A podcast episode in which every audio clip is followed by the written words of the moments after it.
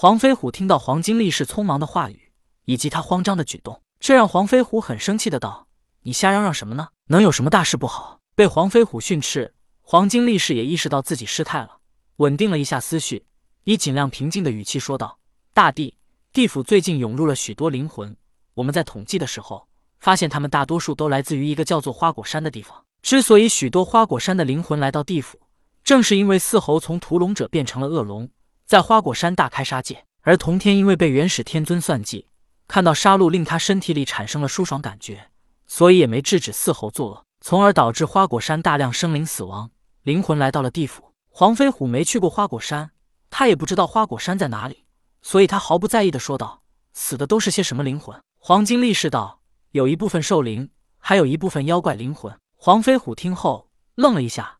这花果山似乎是个妖怪占据的山峰，好像是这群妖怪在山上发生了战斗，才会导致这么多灵魂来到了地府。黄飞虎听后觉得十分奇怪，这算是什么大事呢？黄金力士用得着这么慌慌张张的来通报吗？于是黄飞虎再次问道：“这么一点小事，为何如此慌张？”黄金力士道：“花果山这些灵魂，他们来到地府之前，本来还互相指责，但他们来了之后，发现环境不对，本来有仇的双方。”现在居然联合起来，一致对抗地府呢？黄飞虎道：“这算什么大事呢？直接将他们镇压不就行了？实在不行，全都诛杀。”等一下，比干突然拦住黄飞虎道，然后他对黄金力士道：“你先退下去吧，我与东岳大帝商议一番。”黄金力士退下之后，比干也不再隐藏花果山的事情，便告诉黄飞虎：“那花果山是同天圣人的道场，他的七窍玲珑心也是同天圣人帮他从妲己身上分离出来的。”黄飞虎一愣。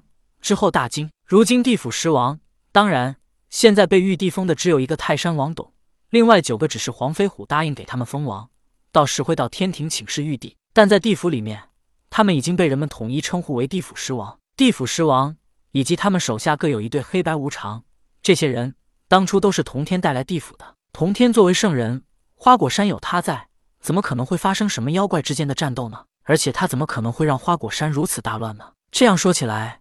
不是丢了颜面吗？那么只有另外一种可能，童天故意让花果山大乱，然后让这些兽灵和妖怪灵魂进入地府。这么多灵魂进入地府能干什么？而且他们统统都来自于花果山。正如黄金力士所言，他们没进入地府之前，双方还互相看不顺眼。但是进入地府之后，环境的变化让他们意识到自己都来自于花果山，然后居然开始一致对外了。地府十王是仅次于黄飞虎的存在，但他们虽然位高，权力却不大。当然，更重要的是，他们手下无可用之灵魂。但是现在，花果山送来了这么多的灵魂，等他们知道地府狮王与同天的关系之后，就相当于他们拥有了兵权。这么一来，我就被架空了。黄飞虎心中有些忐忑的对比干说道：“比干也是心思敏捷之人。”黄飞虎如此说，他稍微一思索，便明白了一些。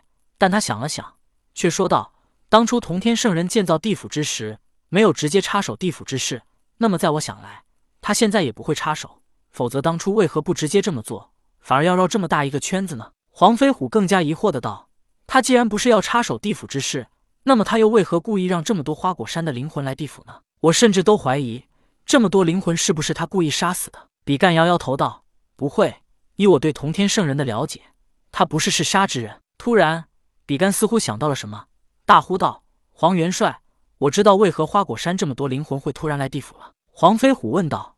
丞相，这是为何？比干说道：“元帅，你我刚刚在谈论何事？”黄飞虎说道：“我是觉得地府人满为患，来找丞相商议该怎么办。”比干道：“那我呢？”黄飞虎道：“丞相是说把那些兽灵给诛杀了。”比干说道：“元帅，你说地府人满为患，觉得头疼，可是同天圣人偏偏送来了这么多灵魂，这不是让地府的灵魂更多了吗？”顿了顿，比干继续说道：“我刚刚提议诛杀这些兽灵。”甚至想把他们丢到人间，让他们自生自灭。